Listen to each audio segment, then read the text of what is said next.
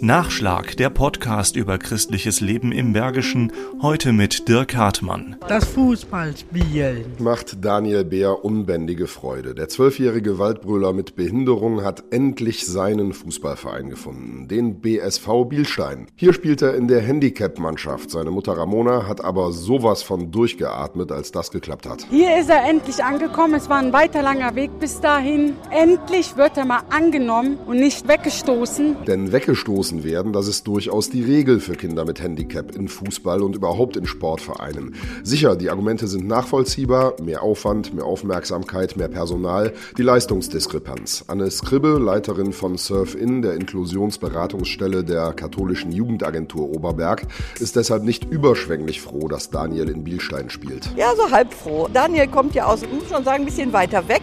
Wir hätten ihn gerne vor Ort in seiner Heimatstadt untergebracht, aber das hatte doch einige einige Hürden und Hindernisse. Mutter Ramona Bär hat an einige Türen geklopft. Da bin ich hingegangen, vorgestellt, gesprochen, gesagt, was mit ihm los ist. Nö, machen wir nicht, wollen wir nicht, ist uns zu viel Arbeit. In Bielstein gibt es die Handicap-Mannschaft, die eine Inklusionsmannschaft ist, weil auch Nichtbehinderte willkommen sind und mitspielen, seit 2019. BSV-Vorstand Christopher Pete ist Daniel da überhaupt nicht besonders aufgefallen. Für uns war der Daniel da eigentlich einer von vielen. Es war gar keine spezielle Geschichte, sondern wir waren ja am Anfang für alle offen, haben ein Schnuppertraining gemacht und da stand der Daniel auf einmal mit dabei. Also total easy und locker. Besonders ist für Pete vielmehr das Gesamte, was mit Hilfe von Eltern, Betreuern, Sponsoren in Bielstein geleistet wird für die jungen Handicap-Fußballer. Das ist so unglaublich. Ne? Also die Kids kommen sofort auf mich zugelaufen oder auf die Trainer und da wird man herzlich begrüßt. Äh, das, das kennt man teilweise von den anderen Jugendmannschaften oder Seniorenmannschaften nicht so. Also die Herzlichkeit ist hier auch viel größer und die Begeisterung. Ne? Also total super. Also da, da geht einem das Herz auf. Anne Skribbe spricht von Vorbildcharakter. Ein Vorzeigebeispiel,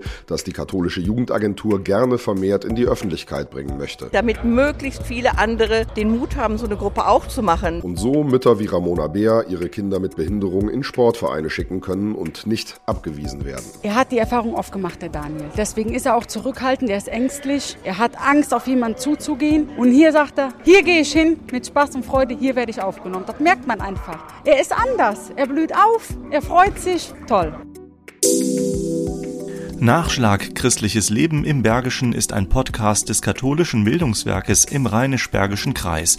Mehr Informationen unter www.bildungswerk-gladbach.de